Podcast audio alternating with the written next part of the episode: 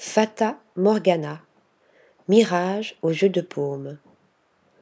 Le jeu de paume inaugure son premier festival sous la curation de Béatrice Gross et le conseil artistique de Katinka Bock. Un festival de l'image, mais tout n'est-il pas image?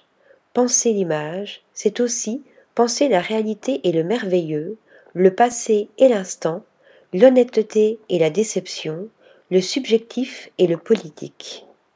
Les sens se mêlent au récit, de Julien Bismuth à David Lévin.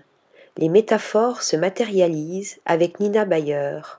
L'étonnant émerge du rebut avec Diane Séverin Nguyen.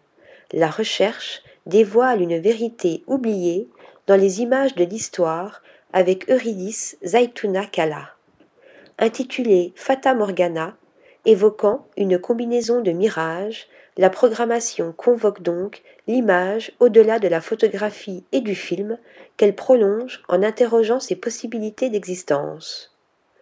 Article rédigé par Anna Bordenave.